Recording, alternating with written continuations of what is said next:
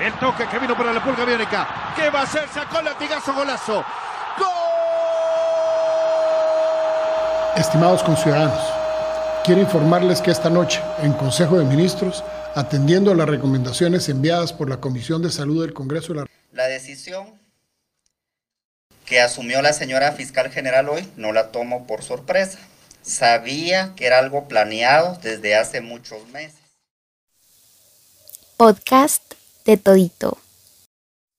Hola de nuevo a De Todito y en este cuarto episodio será una secuela del tema anterior, maltrato animal, pero ahora los escucharemos a ustedes, sus experiencias y sus opiniones. Maltrato, abuso y crueldad animal son unas formas en las que se conoce la misma acción. Violentar a los seres vivos no humanos que les genera algún dolor físico, estrés o falta de amor y tiempo, este puede ser un reflejo de cómo es nuestro comportamiento como personas y como sociedad.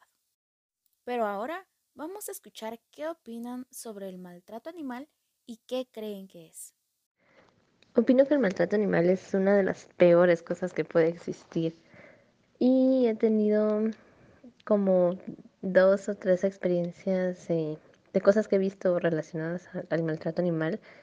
Una de ellas fue que una vez yo salí a comprar y pues cuando venía caminando de regreso había una pareja que como que por aniversario digamos se habían regalado un gatito pero parecía que la pareja terminó, entonces empezaron a pelear y ninguno de los dos quería al gato y se lo lanzaron el uno al otro y pues lo dejaban caer, ¿verdad? El, gatito terminó siendo pateado por el, el señor y se fue a la orilla de una zanja. Entonces pues cuando los vi irse, ya me acerqué corriendo, tomé al gatito, eh, lo llevé al veterinario, ya lo revisaron y todo estaba bien. Y pues fuimos a su casa de acogida mientras eh, crecía, ¿verdad? Porque el gatito tenía como dos meses. Luego, pues ya lo, ya que estaba como más rescatado, se lo regalé a mi vecina y ella lo ha cuidado súper bien. Ya cumplió un año y cuatro meses. Entonces, pues a pesar de que como que siendo muy pequeño sufrió, ahora tiene una mejor vida. Otro caso. La comercialización de estos pequeños también es una forma de abuso.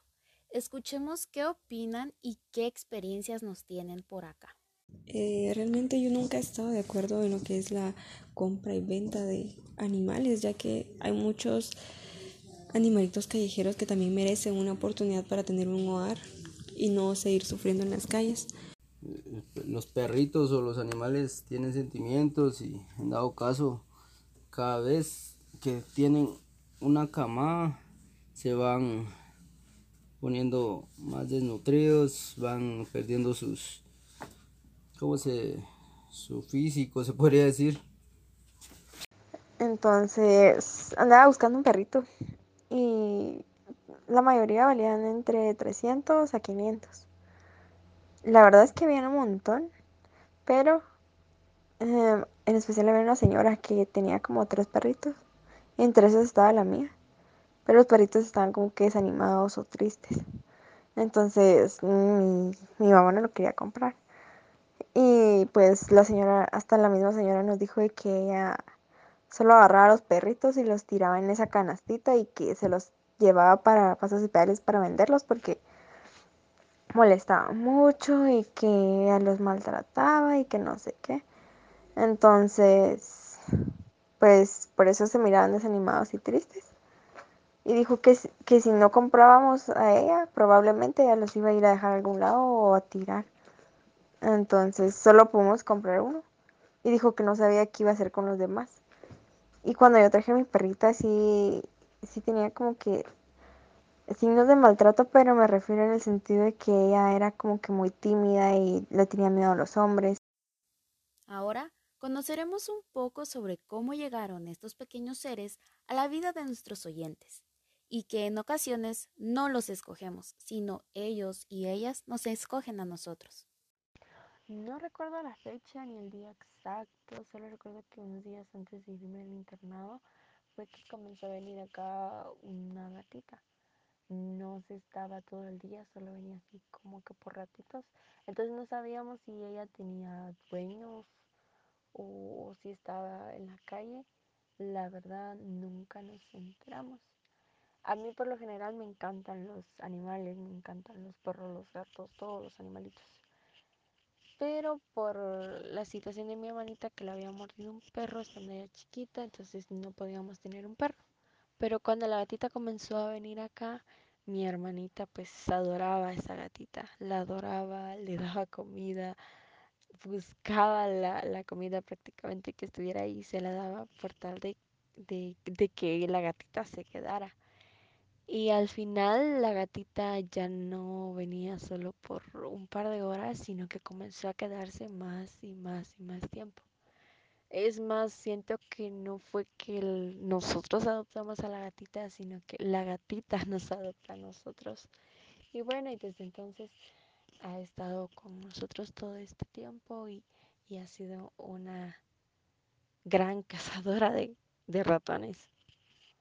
A mí mis gatitas me las dio una compañera del trabajo, ya que me comentaba ella que su gatita se escapó de la casa y cuando regresó ya, ya venía embarazada. Entonces su casa era muy pequeña y no, no contaba con el espacio ni eh, la economía para poder quedarse con todos. Entonces eh, estuvo regalando a varios compañeros del trabajo el, a, a los bebés y me ofreció una, ¿verdad? Entonces la cual ya acepté y cuando ella me lo fue a entregar, pues iban dos. Y yo encantada de, de poder tener a dos gatitas para que se pudieran hacer compañía. Pues a mí en lo personal me gustan mucho los perritos.